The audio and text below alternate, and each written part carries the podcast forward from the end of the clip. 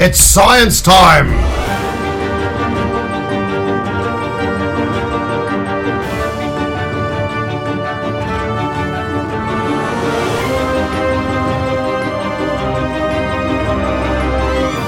Sinapsando Comunicação Científica. Yeah, Mr. White. Yes, science.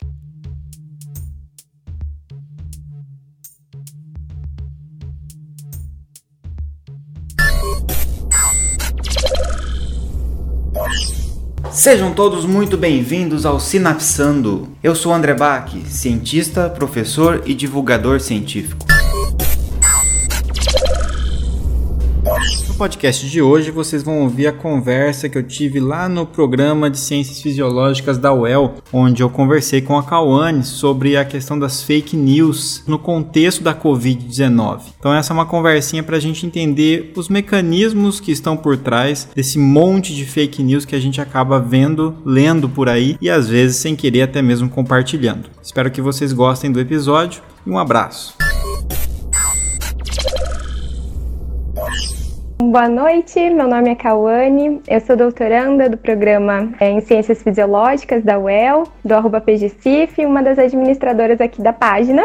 E hoje eu que vou mediar esse bate-papo, então, entre nós e o professor André Bach, que ele vai se apresentar, mas como membro do departamento, eu preciso puxar a sardinha pra gente e dizer que é uma honra para nós ter um divulgador científico que se formou no nosso querido UEL, né? Obrigado pelo convite, Awane, de novo, né, poder participar aqui com vocês. Como eu sempre falo, é sempre um prazer muito grande voltar para a UEL, mesmo que virtualmente, né? E como você bem apresentou, eu me graduei na UEL em farmácia e depois fiz mestrado e doutorado aí no programa de ciências fisiológicas da UEL, então é muito gostoso para mim, enquanto egresso aí do programa, poder voltar e contribuir de alguma forma, né? Um programa que justamente me deu a base científica, que foi a semente, né, que hoje eu cultivo e tento é, espalhar um pouquinho e plantar outras sementinhas aí em relação a isso com vocês, né? Semana passada a gente teve o Dia Mundial da Saúde e aí a gente começou a pensar o que nós poderíamos trazer é, como live, como assunto e considerando a nossa atualidade, esse momento de pandemia, não tinha outro assunto que não a Covid-19. E aí, tentando ver o que nós estamos precisando ouvir ainda sobre, não tem como evitar falar sobre fake news. E aí veio a vontade e o interesse de fazer essa live com você, que tem divulgado, tem falado através do seu perfil muito sobre esse assunto. Então, eu gostaria, professor, que primeiramente você nos contasse, afinal, o que são as fake news e se elas são de hoje, né? Começou com a pandemia já existia, esse assunto veio muito à tona junto com a pandemia, mas será que ela é tão nova assim, né? Então gostaria que você introduzisse primeiro esse assunto para nós. Então, Cauane, é interessante porque foi em 2018, eu acho, eu gravei, eu montei um podcast chamado Sinapsando e o sexto episódio que eu fiz esse podcast foi sobre fake news naquela época, né? E naquela época pensando um pouco na questão das eleições, né? Quando está começando a questão da votação e muita informação política desencontrada, muitas notícias falsas também, fake news. E naquele momento eu refleti muito sobre isso e a gente, eu gravei esse podcast e também não era daquela época, né? Quer dizer, não é da pandemia, também não é de 2018. Isso vem desde que o ser humano existe, na verdade, né? Então, se você pegar, é, só não tinha o WhatsApp para disseminar tão rapidamente, mas é, as pessoas disseminavam no boca a boca, disseminavam através de panfletos, depois com o advento né, da, da, da, da escrita e tudo mais. Então, isso não, não é novidade, né? Mentir não é novidade fake news são, são notícias falsas, são mentiras, na verdade. Basicamente são informações que acabam levando a alguns enganos aí, uh, e não necessariamente são mentiras também. Às vezes são exageros que podem ser colocados, às vezes são notícias verdadeiras que descontextualizadas também levam a uma interpretação ruim. E às vezes até mesmo uma notícia verdadeira, só que numa data errada, né? Então você pega a notícia antiga e solta hoje, saiu daquele contexto, pode se tornar um, algo semelhante a, a uma fake news aí, né? Então são as notícias falsas que soam muitas vezes como verdadeira, né? E elas têm vários tipos de, é, de mecanismos ali na sua escrita, na sua estrutura, que acabam convencendo facilmente quem lê e tem um alto potencial de propagação por conta disso, né? Muito mais que uma notícia verdadeira que não tem todo é, essa estrutura é, que propicia essa divulgação, né? Você me fez lembrar que em 2018 eu estava fazendo uma matéria do mestrado lá na UFMG e aí eu me infiltrei em uma disciplina que era de um comunicador e nessa época ele alertava já, totalmente fora do contexto, sobre o perigo da fake news para a área da saúde. Me deu esse estalo agora, então realmente é algo que a gente já tá, já estava cantando, né, que isso poderia acontecer e infelizmente é, aconteceu. E não só aconteceu, como tem acontecido tanto que praticamente toda semana eu vejo que você, por exemplo, tem uma notícia diferente para explicar ou para desmentir, porque são muitas. E inclusive isso se tornou objeto de estudo, né? E isso é muito importante a gente trazer aqui também, né? Os cientistas estão preocupados, os pesquisadores, comunicadores estão preocupados com esse assunto. E por isso que eles categorizaram então as fake news, cada autor, né, com a sua particularidade. Mas aí para nossa live não ficar assim, eu falando um monte de fake news e a gente tentando resolver tudo de uma vez, eu escolhi um artigo da Paula Falcão e da Aline Batista de Souza. Eles publicaram agora em 2021 na revista eletrônica da Fiocruz Comunicação, Informação e Inovação em Saúde e Comunicação. E aí elas vão exatamente falar sobre o impacto da fake news na pandemia. Então eu vou usar algumas categorizações que elas fizeram para a gente conversar. Primeira categoria, elas são chamadas de soluções milagrosas e caseiras para Covid. E aí, Den, vou te dar alguns exemplos, André, e daí você fique à vontade para conduzir sua fala da forma que você achar melhor, né? Chá imunológico contra o novo coronavírus. Whisky mel contra coronavírus. Óleos para combater coronavírus. Vitamina C mais vinco e novo coronavírus. A gente tem muita coisa que a gente pode pensar, né? Uma, primeiro a questão do apelo ao que é natural, né? Ao que é o caseiro. Né? Isso está muito em alta, né? Você rejeitar aquilo que é industrial de alguma forma, porque aquilo que é industrial é, foi é, demonizado, né? Então foi colocado como a, a, indústria ou qualquer coisa assim quer, quer extrair o lucro a qualquer custo, então por isso a gente tem que rejeitar tudo que vem daquilo da, da indústria sem racionalidade. A gente rejeita simplesmente pela origem e aí a gente assume a postura de tentar soluções caseiras, porque as soluções caseiras elas são mais honestas entre aspas, elas são mais naturais, elas vêm de algo que puxa para uma tradição é, e que ganha uma autoridade com a tradição, e nesse sentido a gente acaba confiando mais nisso, né? Porque a, a receita da avó, da tia, ela não vai nos trair, né? É, no, nos enganar, não tem motivo para isso, porque afinal de contas é barato, ninguém está objetivando lucro e tudo mais. Então, vem em cima desse, desse aspecto, né? E como uma solução fácil também, de fácil execução. Então, é muito tranquilo convencer alguém com esses argumentos, né? Numa situação em que a gente está buscando um estilo de vida mais saudável, um estilo de vida que seja mais good vibes, né? Então, esse tipo de coisa que tem um apelo do natural, do que não faz mal. E aí, essas soluções caseiras, elas são muito, muito bem recebidas normalmente pela população de modo geral. E soa como algo factível em casa e que, ao mesmo tempo, tem também um, um apelo que vem junto nessas notícias de autoridade de que algum médico falou, é, ah, médicos não sei da onde. Então, tem uma autoridade ali, uma tentativa de, de direcionar para uma autoridade para que você execute. E traz, trazem palavras normalmente é, um pouco mais técnicas para tentar trazer essa confusão. Então, vai falar sobre o pH, o sistema digestório, como é que ele funciona e que o, o coronavírus ocupa determinados locais. Se você beber água de cada 15 minutos, você empurra o coronavírus para o sistema digestório ele vai ser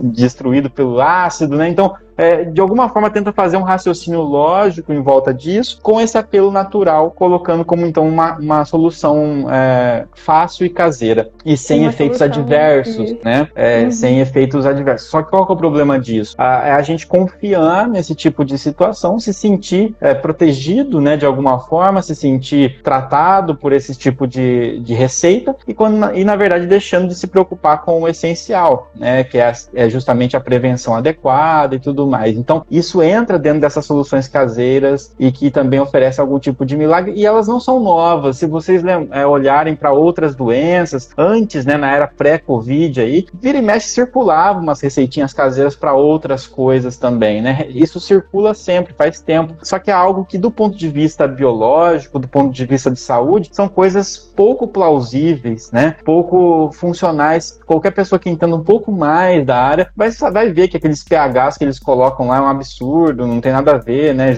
São coisas que parecem fazer sentido pela, pela forma que é construído, mas que, na verdade, se você olhar isso cientificamente, não tem base racional nenhuma. Né? Então já são hipóteses muito pouco plausíveis. A chance de funcionar é muito baixa, realmente. Eu acho que ainda no considerando, né, essa vibe de natureza, do natural, a gente tem um time de influencers que não possuem relação com a área da saúde que acabam jogando, às vezes sem saber, contra o nosso time, se a gente for colocar dessa forma, né? Porque você abre lá, vai passando no Instagram, tem lá uma publi sobre o chá que aumenta a imunidade, vai ser bom pra Covid e, e, e a pessoa se aglomerando. Então, a pessoa, um, né, uma pessoa leiga vê essa cena e vai passar a interpretar isso como sendo normal, como sendo eficiente. Olha, se ele faz, eu também posso fazer, não vou pegar, não vai. E esse que é o problema, né, professor? Assim, um dos maiores. Esse, né? esse é o que eles chamam de efeito halo, né? Efeito halo, né? É um efeito em que você olha para a pessoa por, uma característica específica, ela te gera a credibilidade, seja porque a pessoa é bonita, seja porque você gosta, acha ela simpática, ela é famosa, e aí tudo o resto que vem no pacote a gente não analisa mais de maneira crítica. A gente encaixa como, bom, eu gostei da aparência dela, eu gostei do que ela tá falando, eu gostei da, da, do jeito que ela fala as coisas, então eu gostei do que ela tá falando. Isso acontece e é muito perigoso, como você colocou, né? E é, basta ligar na Netflix e pôr o Goop Lab aí da, da Gwyneth Paltrow, que vocês vão ver uma série de absurdos, né? Misturados às vezes com coisas interessantes. Tem episódios ali que falam de questões legais, interessantes sobre a questão da, sei lá, liberdade sexual da mulher e tudo mais, mas ao mesmo tempo você vai ter outros elementos ali que são totalmente pseudocientíficos, mas com alguém ali como conferindo alguma autoridade, principalmente a autoridade da celebridade falando sobre isso, né? Isso tem que tomar muito cuidado porque é algo irresponsável no fim das contas e, e é muito difícil competir. Como é que eu, André, vou competir com a Gwyneth Paltrow, né? Não tem como. Até competir no sentido de criar conteúdo, né? Enquanto eu fiz uma disciplina de divulgação, a professora sempre falava: o complicado é que pra gente fazer uma publicação de qualidade, a gente leva dois, três dias. Para fazer uma publicação sem embasamento,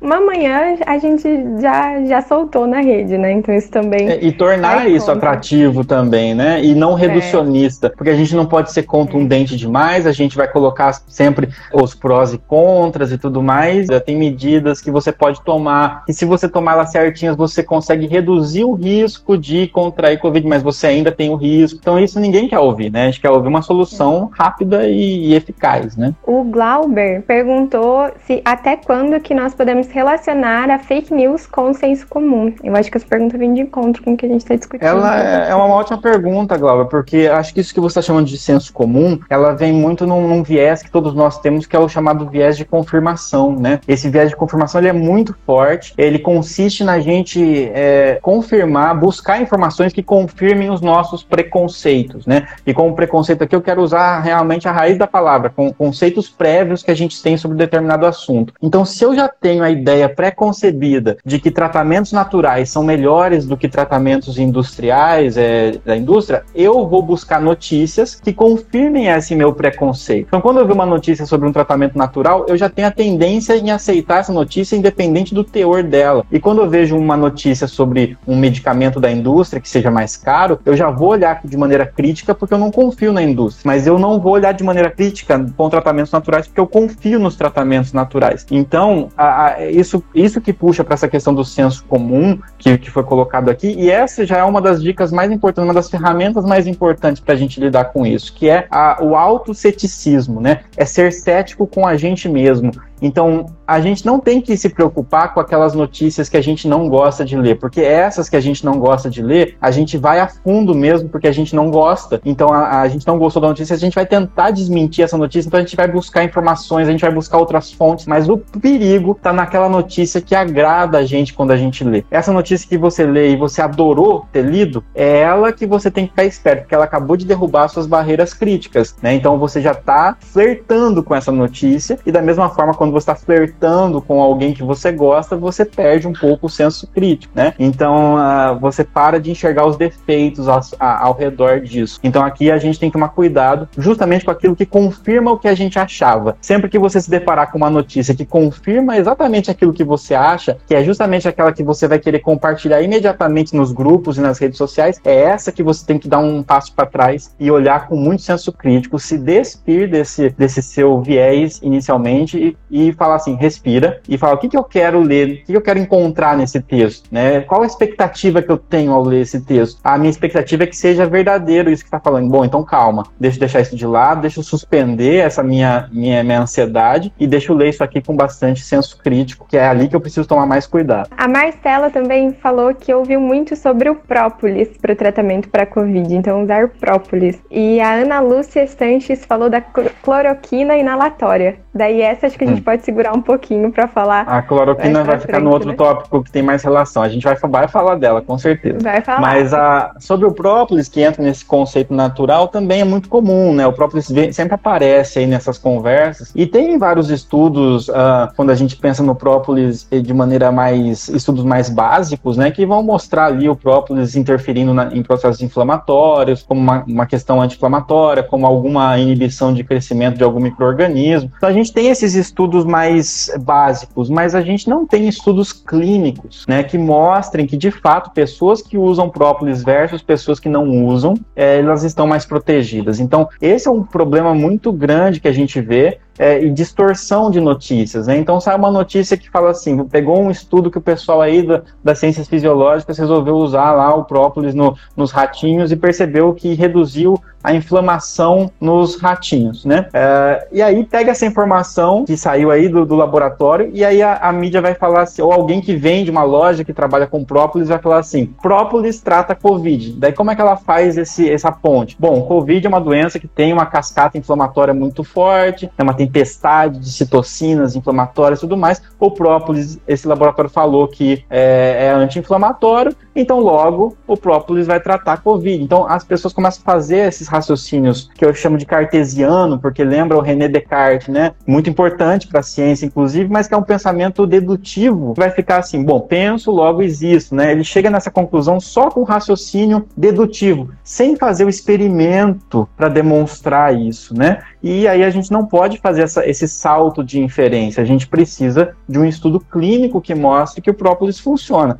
Enquanto isso não acontece, não dá para afirmar isso. Né? Então a gente tem que dar um passo para trás também e tomar cuidado. Segunda categoria: descrédito dos jornalistas e dos meios de comunicação. E aí entram algum, algumas fake news para a gente entender como software das UPAs obrigam registro de coronavírus, que é a mesma coisa que dizer que os números oficiais eles são todos fraudulentos e extrapolados, né? O governo esconde números sobre o novo coronavírus. Tem também sobre o aplicativo, né? O SUS Covid-19 é um aplicativo falso e quando instalado no celular capta todas as informações do seu aparelho. É, então olha aí, aí a gente tem duas coisas acontecendo, né? Uma é indícios de teoria da conspiração, né? Que é a teoria da conspiração, ela é um dos elementos que costuma ser uma manobra de negação da ciência, né? Então quando você começa a conspirar, achar que tudo é uma conspiração, a mídia está conspirando para esconder coisas, né? Então assim, isso é algo que a gente tem que já ter um, um certo pé atrás. E esse descrédito da mídia tradicional, ela é muito preocupante, porque a gente sabe que a gente tem que analisar criticamente o que vem da mídia popular, porque nem todos os jornalistas eles são especializados em divulgar ciência, muitos acabam interpretando errado esses estudos e acabam, acabam sendo irresponsáveis nesse sentido, mas a mídia tradicional ela já tem uma, uma, uma tendência em ter jornalistas ali que fazem um trabalho, um certo escrutínio para conseguir levar essa informação de qualidade. Com a chegada do WhatsApp, basicamente a, essas notícias de WhatsApp competem com a mídia tradicional. Então, quando você quer que a, a mensagem do WhatsApp ou de sites de blogs muito suspeitos, né? querem ganhar evidência, eu preciso diminuir a, a credibilidade do, da mídia tradicional, senão eu não consigo competir. E essa é uma forma, né? Então eu diminuo a mídia tradicional, a, atribuo a ela um caráter conspiratório para que aquilo que eu estou falando soe como a salvação, como a resposta. Eu estou te contando e chegar isso pelo seu celular é muito mais pessoal, chegar na sua tela, vindo de um familiar, vindo de um grupo de, de amigos, soa muito mais pessoal do que uh, William Bonner dando notícia lá no jornal, daquela maneira é, convencional. Então você se sente muito mais privilegiado em receber no seu celular alguém falando uma notícia que parece que é uma descoberta que, ó, que a mídia não quer te contar, é que está acontecendo isso, então está contando um segredo para você que você vai valorizar muito mais do que aquilo que está na mídia. Você acha que você descobriu algo muito importante. Isso numa, numa situação em que nós temos boa parte da população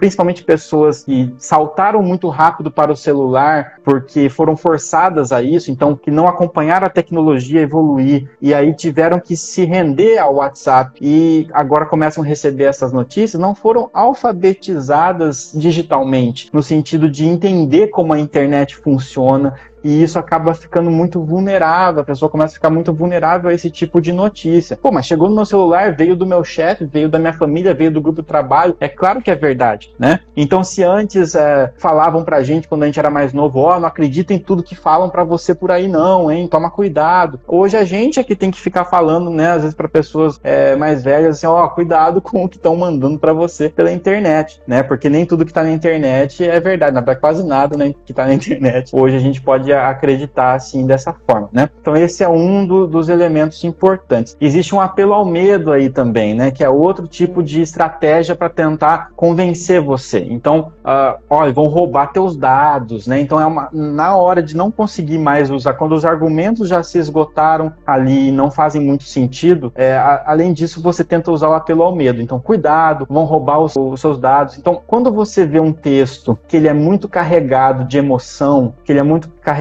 de adjetivos, né? Então, que ele solicita que você, que é o leitor, se indigne, né? Então, você não pode permitir que isso aconteça. Você tem que tomar cuidado. Você deve fazer isso. Você não tem que fazer nada. Você tem que ler o texto e interpretar se esse texto é interessante para você ou não. Mas quando tem esse tipo de linguagem, geralmente é para incutir o medo. É porque sob o medo a gente perde muito do senso crítico, porque é, esse é um mecanismo básico de sobrevivência nosso. Nosso cérebro ele é muito atento a coisas que provocam medo, ameaça, porque isso vai fazer com que a gente tente sobreviver a essa ameaça. E a forma de sobreviver é justamente é, valorizar aquilo que é uma ameaça. Então, se você usa uma ameaça no texto, você acaba valorizando muito isso, mesmo sendo uma mentira. Porque eu não vou arriscar, vai que acontece isso mesmo, né? Então é muito comum isso acontecer. Você pode explicar, você desmente essa notícia inteira. Você vai falar lá no grupo, olha, não tem nada a ver, não roubam os dados, não, é, pode ficar tranquilo, pode baixar o aplicativo. O que, que a pessoa vai responder para você? Mas, por via das dúvidas, eu não vou baixar. Vai que roubam os dados, né? Então, mesmo que você explique, já isso, esse medo já fica muito é, incutido, né? Então, essa é uma outra dica aí, uma outra ferramenta para a gente analisar. Cuidado com textos emocionados demais, que, que ficam é, causando medo, causando muita emoção. Geralmente está tentando te convencer e te e fazer você pular essa análise crítica, né? E até fazendo um paralelo com a ciência em si, né? Então, a ciência a gente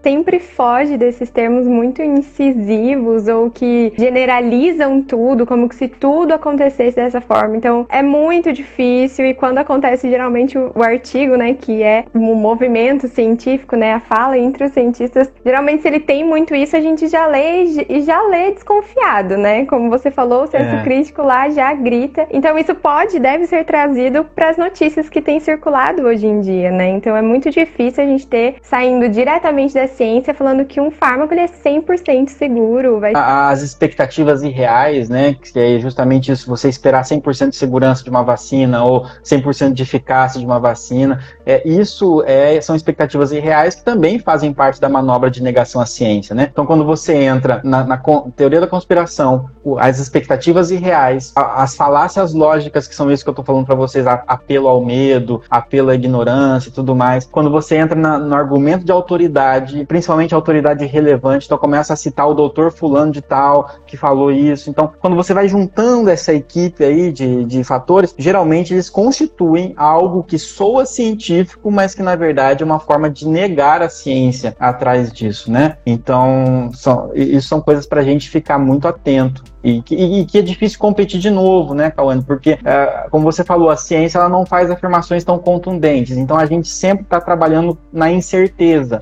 A gente, quando a gente resolve trabalhar com ciência, se a gente for cientista mesmo, a gente vai entender que tudo é incerto, tudo é probabilístico. Então, o cientista ele não nega a incerteza, ele não busca a certeza nunca. O que ele, o que ele entende é que sempre ele vai estar tá incerto e ele vai abraçar essa incerteza e o que ele faz nos experimentos dele é uma forma de reduzir essa incerteza o máximo possível e ter um certo controle sobre o erro, né? Saber por quanto ele está errando. Ele faz cálculos para mostrar, bom, olha, eu tenho um intervalo de confiança, eu posso afirmar isso com um certo nível de confiança. Isso é, é o máximo que dá para se fazer, porque certeza de verdade a gente não vai ter nunca. Então, mas é muito mais gostoso ouvir uma certeza, é muito mais confortável para o nosso cérebro ouvir afirmações que são certeiras, né? Mas como disse o Benjamin Franklin, né? Única, as únicas certezas na vida são a morte e os impostos, né? Fora isso, a gente, tem, a gente não tem certeza de nada. E eu acho importante a gente frisar que o fato da ciência trabalhar com as incertezas não é algo que diminui, né? Que diminui, que faça com que você tenha uma maior desconfiança, né? Muito pelo contrário, você sempre fala isso. Tem sempre um exemplo muito legal falando que é importante sim a gente ter essa incerteza que o bonito da ciência é exatamente o fato da gente poder sempre atualizar, ter novas evidências. Uma vez, uma palestra do professor Luiz Correia, que é, ele é ótimo na parte da medicina baseada em evidência, tem uma coisa que ele fala que eu gosto muito, que é o seguinte: já reparou que quando você não tem certeza das coisas é quando você usa a palavra certeza? Por exemplo, se, eu, se você me falar assim, ah, Cauane, antes de começar a live, você falar assim, ah, eu não sei se a live vai ser boa, se vai ser legal e tudo mais. Qual que é a minha tendência de responder? Falar, olha, Cauane, eu tenho certeza que a live vai ser boa. Na verdade, eu não tenho certeza, porque pode ser que dê algum problema, que seja ruim. Agora, quando a gente tem certeza, aí a gente não usa palavra certeza. Por exemplo, se estiver chovendo agora e você estiver na chuva, eu não vou falar, olha, Cauane, certeza que tá chovendo. Não, porque tá é chovendo, tá verdade. tá todo mundo vendo que tá chovendo, né? A gente fala certeza quando assim, olha, é certeza que vai chover daqui a pouco. Quer dizer, a gente fala que tem certeza quando a gente não tem certeza. Porque quando a gente tem certeza, a gente não precisa falar tem certeza. Então a forma, quando a gente usa essa palavra certeza e tudo mais, é, uma, é quase que uma ação afirmativa da nossa, da nossa cabeça para tentar assim se convencer que vai dar tudo certo. Mas é algo ilusório porque a gente sabe que tudo é probabilidade de acontecer. Ninguém é evidente, né? Aí os comentários que estão vindo aqui para nós, a Aline, ela falou sobre apelar para o medo. Ela falou que viu um vídeo no grupo da família em que dizia: "Cuidado, nos hospitais eles estão te entubando para a pessoa morrer e vender os seus órgãos". Meu Deus, olha a gravidade, né? O quanto isso assusta uma é, pessoa. E olha a caixa alta aí, né? Então tem que estar uhum. tudo em maiúsculo, né? E gritando com você que você tem que ter medo, cuidado cuidado, né? Então, ou seja, isso é, é, é o apelo ao medo que eu falei, né? Que é, entra numa das falácias argumentativas, quer dizer, você não presta mais atenção no, argu no argumento, você está prestando atenção no medo só, porque o argumento em si é muito fraco, é muito frágil, né? Afinal de contas, quem que vai é, doar órgão, né? Ainda mais com a parte do, da, da Covid, é proibido doar órgão se você tiver suspeita de Covid, por exemplo. E fora as associações malucas, né? Então, por exemplo, 80%, 70% das pessoas que são entubadas acabam indo a óbito na, na Covid. Daí, qual foi a conclusão de algumas pessoas por aí? A intubação mata, né? Porque se ter 70% de quem é entubado morre, então a culpa é da intubação. Não tem nada a ver também. Né? É uma associação esdrúxula que foi feita e que não faz menor sentido em termos é, lógicos, argumentativos. Então a gente tem que também considerar todo o conhecimento que a gente já tem sobre a medicina, todo o conhecimento prévio que a gente já traz desde então, para entender que a intubação ela é o que ajuda a salvar pessoas e que se nós estamos com uma, com uma alta taxa de mortalidade das pessoas intubadas, é que tem questões envolvidas na intubação que poderiam talvez ser melhorados, mas que a gente não está dando conta pela quantidade de casos e a falta de pessoal capacitado para conseguir melhorar ainda mais esse cenário, porque a gente está tendo que todo mundo está tendo que intubar muita gente, né? Improvisar nesse sentido, né? E aí teve um comentário que complementou a fala da Aline, dizendo que a vida é, já está por um fio quando a pessoa é entubada e que a pessoa não morre devido à intubação, e sim porque já está muito mal. É isso que a gente tem que entender quando a gente pede para que tenha grupo controle para avaliar uh, um. A gente não pode só olhar para as pessoas que estão recebendo uma intervenção. Como é que você diria que a intubação mata mais? Você teria que pegar dois grupos de pacientes. A gente não vai fazer isso porque é ridículo nesse sentido que é óbvio que a intubação ajuda o paciente, mas você teria que pegar dois grupos. Um grupo você ia deixar ficar com falta de ar até sem entubar e outro grupo você ia entubar. E aí você ia comparar quantas pessoas morrem sem entubar e entubando com a mesma gravidade da doença. Não adianta comparar quem é entubado com quem não é entubado porque não precisou ser hospitalizado randomizado. Aí você está comparando uma pessoa de Covid leve ou que teve evolução benigna com uma pessoa que já está em estado grave. Não tem como fazer essa comparação. Então, por isso que a gente pede sempre nas intervenções farmacológicas os ensaios clínicos randomizados, duplo cego, que é comparar o grupo tratado com o grupo controle. Por que, que a gente não vai fazer isso com intubação? Porque isso vem uma lógica tão forte que é óbvio que você ventilar um paciente que não que está com a saturação baixa é óbvio que vai trazer benefício. Então é, é tão óbvio que nesse caso o óbvio se torna evidência científica. Seria caricatural demais eu tirar a oxigenação de alguns pacientes só para ver que eles vão morrer mais do que quem não recebe oxigenação. Seria algo até cruel, né? E antiético. Então nós vamos chegar então para a terceira categoria que eu separei aqui hoje para nossa live: ciência médica, sintomas, diagnóstico e tratamento. Acho que essa é uma das categorias mais uhum. em alta, né? Vamos lá, dentre as fake news nós temos é, kit Covid, é, vacinas não funcionam ou são, e, ou são prejudiciais à saúde. Primeiro a, a questão do kit Covid, né? Então kit Covid muito polêmico, né? Não vou até nem me estender demais aqui, eu acho, porque é, lá no meu perfil vocês vão encontrar um monte Sim. de coisa lá, né? E aí vocês também, né, as pessoas que ficam com raiva de quando eu falo que não funciona, podem se direcionar também uh, as agressões para lá, porque eu já estou mais acostumado do que o, programa de fisiologia aí. Mas de qualquer forma, é, a, a, questão da, do kit COVID vem um pouco nisso, que é outro problema também, que é uma falácia lógica, né? Que é a inversão do ônus da prova. Né? O que, que é a inversão do ônus da prova? O que, que é o ônus da prova? É, é que o, o quem quem afirma algo precisa provar aquilo que está afirmando. Você não pode inverter o ônus, quer dizer, você não pode jogar uma informação e pedir para que as pessoas desmintam por aí. Então, se você afirma que cloroquina funciona, se você afirma que ivermectina funciona, você precisa provar que cloroquina funciona ou que ivermectina funciona. É assim que funciona para medicamentos. Os medicamentos só são considerados eficazes no momento em que você mostra, através de ensaios clínicos adequados, que eles são superiores ao placebo, que é ou ao grupo controle. Se isso não foi demonstrado, o que, que eu tenho que partir do pressuposto? Que não tem efeito. Então, essa é a nossa base de onde a gente parte. O cientista parte do ceticismo científico, que em, em estatística a gente vai dizer que a gente está partindo da hipótese nula. Se a minha hipótese é que funciona, que, que a cloroquina funciona, a hipótese nula me diz que a cloroquina não funciona. E é nela que eu tenho que me prender até o momento que eu consigo rejeitar essa hipótese através de um experimento adequado. Se eu não conseguir rejeitar essa hipótese, eu não posso sair dizendo por aí que funciona. E o que aconteceu foi que através de estudos inadequados ou de poucos estudos, ou desenho experimental errado, é, ou várias falhas metodológicas, se concluiu que funcionava, se espalhou essa informação, transformou em protocolo, isso começou a ser utilizado, e aí a gente fez o contrário, inverteu o ônus da prova. A gente agora parte do pressuposto que eles funcionam. E aí, quem contraria, quem fala assim, olha, kit Covid não funciona, alguém vai falar assim, ó, prova que não funciona. E isso é a coisa mais absurda que se pode falar em ciência. A ciência não foi feita para provar que algo não funciona. Ela foi feita para provar que algo funciona. Enquanto a gente não prova que funciona, a gente simplesmente entende que não funciona, certo? Então acho que é uhum. esse entendimento. A partir do momento que você diz que funciona, e aí o cientista tem que sair correndo para provar que não funciona, isso é absurdo. Senão eu vou soltar uma notícia na mídia e falar que, sei lá, que é, ficar cheirando, inalando fumaça de solda e faísca de solda, igual falaram, é, trata Covid, e aí eu vou esperar que os cientistas fiquem fazendo experimento com fumaça de solda para provar que não funciona? Não é assim. Né? Então, quem é, faz a afirmação precisa provar. E isso até agora não foi demonstrado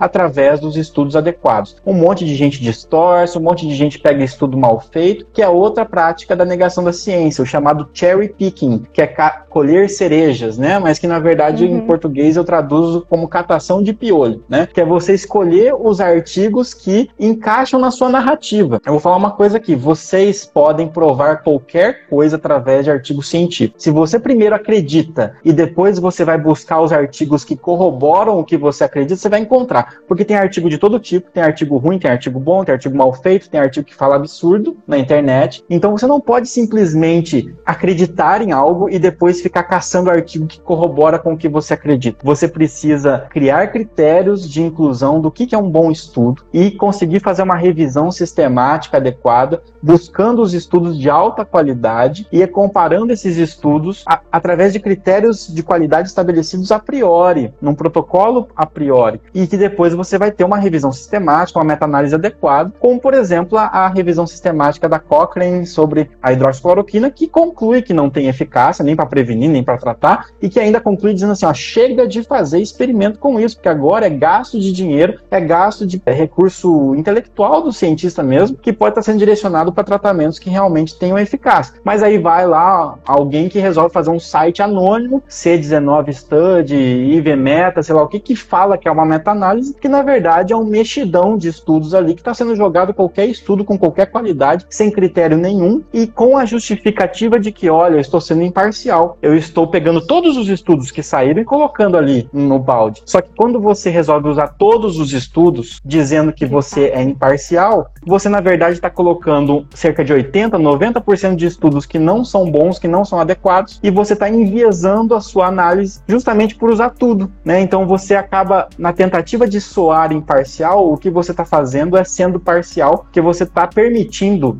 um, um, erro muito grande, uma contaminação de viés muito grande com estudos ruins. O que você tem que fazer? Um critério de inclusão adequado, de selecionar, analisar a qualidade metodológica dos estudos para daí usar os estudos adequados, né? Isso é muito importante e tem gente que não entende isso, acha que é birra do cientista que quer escolher os estudos que convém mas na verdade a gente está selecionando e separando o joio do trigo, né? Não dá para você usar qualquer estudo, né? E também é interessante é, falar que na ciência a gente não conclui nada por um estudo, né? Então por isso a importância dessa reunião. Então eu vejo muito que sai assim, saiu um estudo, pronto, esse estudo se torna manchete como a solução, que foi também o que acabou acontecendo com a ivermectina lá no começo, né? Um estudo isso. e na ciência a gente não faz isso, né? Por mais que o estudo seja bem feito, ele não vai ser o único, né? Né? A gente tem a discussão onde é. a gente vai realmente fazer esse entrelaçado de informações, de evidências, para daí sim dar um veredito sobre o assunto, falar, não, realmente isso é reprodutível em outros modelos, enfim, em outros estudos que conduziram também encontraram isso. Quando a gente resolve fazer experimento, a gente tem a tal do P menor que 0,05 lá, né? Que na verdade é o que a gente está falando é que a gente admite até 5% de probabilidade de incorrer no erro tipo 1, que significa rejeitar a hipótese nula quando ela não deveria ser rejeitada rejeitada, ou seja, de, de, afirmar uma coisa sendo ela não verdade. Ou seja, se eu fizer uns 10, 15, 20 estudos, algum estudo ali vai dar positivo. E se eu olhar só para ele que deu positivo, eu vou estar tá errado. Por isso que eu tenho que analisar o ecossistema científico e hierarquizar esse ecossistema científico por meio da qualidade desses estudos. É só assim que eu tenho que dar peso maior para os estudos de maior qualidade, peso menor para os de menor qualidade. Senão,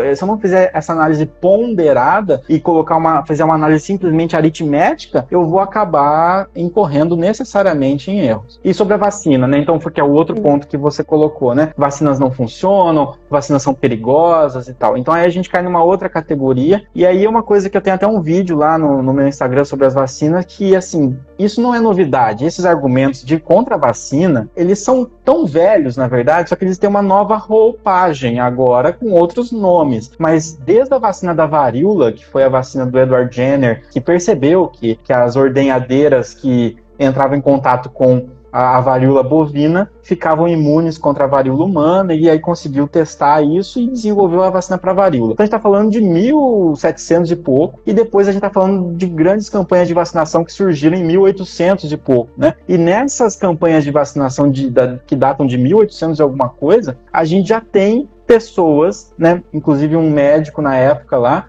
Alexander Ross, que ele espalhou fake news, mas ele não tinha o WhatsApp para fazer isso, mas ele tinha panfleto. Então ele espalhou através de panfleto várias notícias falsas a respeito de vacina. E olhem só que engraçado, né? Que eram as notícias? A primeira, que a, a vacinação em massa ia contra a liberdade individual. Você tinha que ter liberdade de escolher ser vacinado ou não. Então ele causava essa coisa, ah, as pessoas querem obrigar você a tomar vacina. A varíola não é tão preocupante quanto parece. Estão assustado demais com a varíola, né? A varíola é só uma gripezinha, né? Então, assim, uma gripezinha que matava 30% das pessoas que contraíram. Então, a mortalidade da Covid assusta 2%, a da varíola é 30%, né? E mesmo assim, subestimar a doença para que a vacina se torne desnecessária. Outra coisa que que falava, a vacina não tem 100% de eficácia, a vacina causa efeitos adversos graves, causa sífilis, causa não sei o que, inventava um monte de coisa, se aproveitando de situações, por exemplo, que a higiene da época não era muito boa, então, obviamente, pessoas que às vezes eram vacinadas tinham sintomas que eram pela falta de higiene, não por causa da vacina. E aí ele atribuía isso, essa causalidade à vacina para tentar desmerecer a vacina. Quer dizer, isso é feito desde 1800 e pouco e continua sendo feito com outros argumentos, mas que caem nas mesmas questões. E um deles também era que era um complô da indústria farmacêutica que queria vender vacina, né? E, isso a gente ouve também agora da mesma forma, que ivermectina é muito barato e que vacina é caro, por isso que não querem que venda ivermectina, né? Então, porque a ivermectina é muito barato, como se a gente atribui um status de bonzinho aquilo que é barato e de maléfico aquilo que é mais caro. E aí a ivermectina é boazinha, a cloroquina é boazinha, como se não tivesse farmácia ganhando dinheiro a rodo com a ivermectina, como se não tivesse indústria nacional aqui produzindo ivermectina a rodo e depois até brigando com a Merck lá que afirmou que a ivermectina não funcionava e aí que a própria produtora mundial de ivermectina diz que não funciona, mas a indústria brasileira que produz ivermectina fala que funciona sim. Por quê? Porque, porque aumentou os rendimentos, quer dizer, você está dando lucro para alguém, né? E não adianta querer usar esse argumento. Tem que ser, ser mais racional nesse sentido, né? Então, só para a gente fechar esse momento, para a gente conseguir ainda citar as ferramentas para todo mundo anotar, galera. Vou fazer uma última pergunta que eu acho que vale a pena a gente comentar para finalizar, que é do Márcio Viana, que perguntou, né? Então, dentro dos seus conhecimentos e das suas pesquisas, qual seria o protocolo de prevenção adequado? Os protocolos eles são os mesmos, né? Eles se mantém o tradicional, que é o uso de máscara e o distanciamento social sempre que possível, porque essas duas hipóteses são hipóteses muito válidas, né? A gente usa máscara para prevenir várias outras doenças respiratórias é, de outros micro-organismos né? O cirurgião usa máscara há quanto tempo que um cirurgião usa máscara numa sala de cirurgia? Quer dizer, a máscara ela já é comprovadamente eficaz para vários micro-organismos. Então não tem por que achar que ela não vai servir para nada para COVID-19. Então vejo que a hipótese original ela é muito mais forte, ela é muito mais é, provável do que uma hipótese de que um medicamento para piolho vai tratar um vírus. Né? Então, por isso que a gente tem que dar pesos diferentes também para a hipótese a priori. O distanciamento social, por que, que ele é eficaz? Né? Porque senão você não isolava um paciente com bactéria resistente, por exemplo, no hospital, se não fosse realmente impedir que essa bactéria se espalhasse pelo hospital ou se espalhasse para a comunidade. Né? Quer dizer, você distanciar pessoas, obviamente você diminui a circulação. Isso resolve a pandemia? Claro que não resolve, mas ela ajuda a gente a manter um certo controle para que não sobrecarregue o sistema de saúde, porque sobrecarregar o sistema de saúde implica em aumentar a mortalidade pelo vírus, direta e indiretamente, porque aí outras doenças que necessitam de hospitalização não conseguem ser hospitalizadas porque o sistema está carregado. Então a gente está aumentando a mortalidade geral no Brasil por conta dessa sobrecarga e a gente tenta reduzir com essas medidas. A vacina, obviamente, é a, a grande uh, ferramenta que a gente tem para conter isso. E existem outros é, tratamentos que conseguiram demonstrar alguma eficácia para redução de mortalidade, como por exemplo o uso da dexametasona em pacientes que necessitam de suporte ventilatório. Não é para sair tomando dexametasona agora, porque isso não vai trazer benefício, pode tra trazer até malefício, mas se necessitar de suporte ventilatório, ela aumenta a sua probabilidade de sobrevivência. Isso o estudo Recovery já mostrou para nós e outros estudos também. E tem outros estudos sendo feitos com outros medicamentos também, né? É, tocilizumab também parece que tem alguma ação sinérgica junto com a a dexametasona, é parar de ficar pensando que toda solução para toda doença vem através do medicamento. A gente vive numa sociedade muito medicalizada, mas se você pensar na gripe, no H1N1, tá, a gente não tem medicamentos também. Por mais que se fale do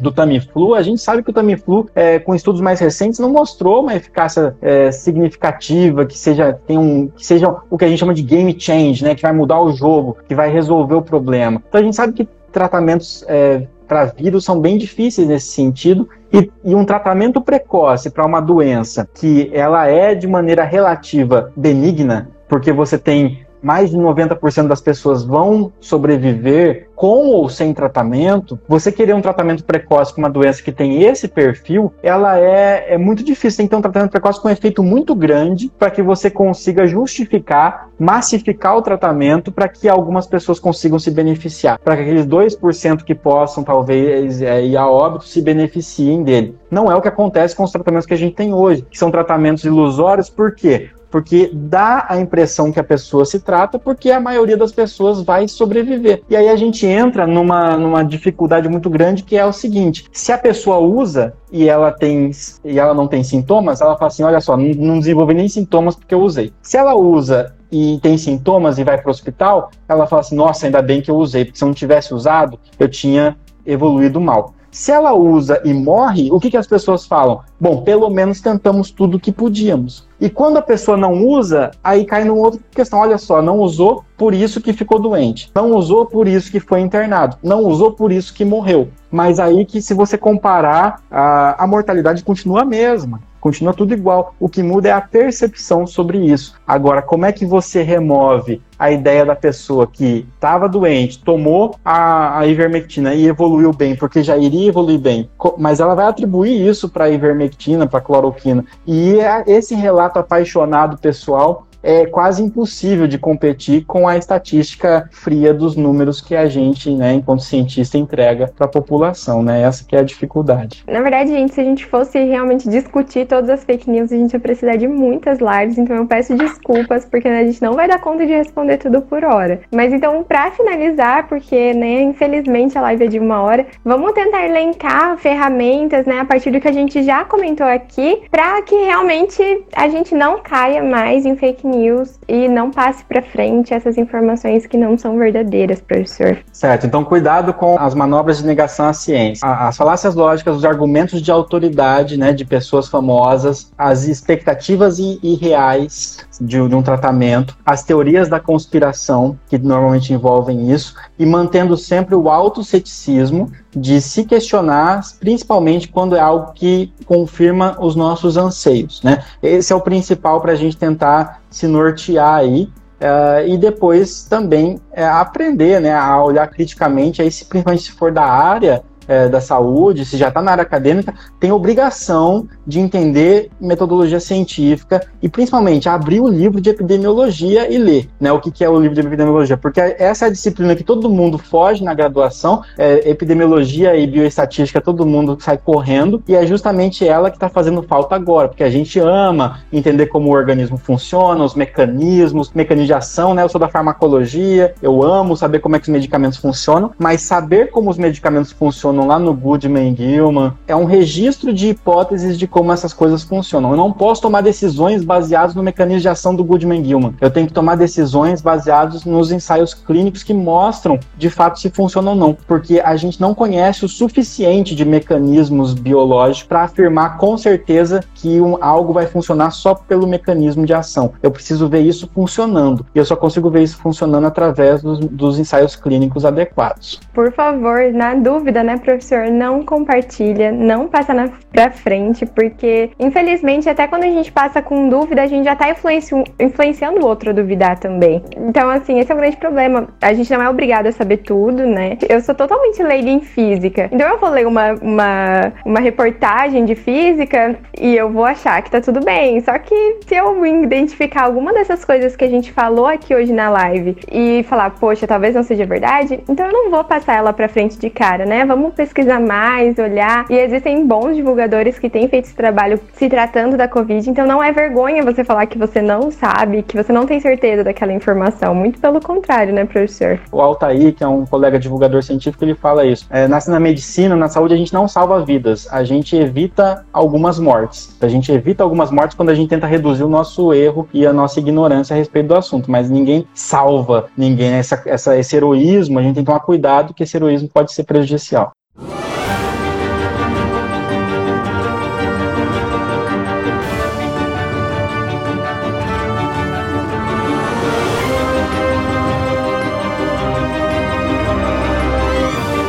Sinapsando Comunicação Científica.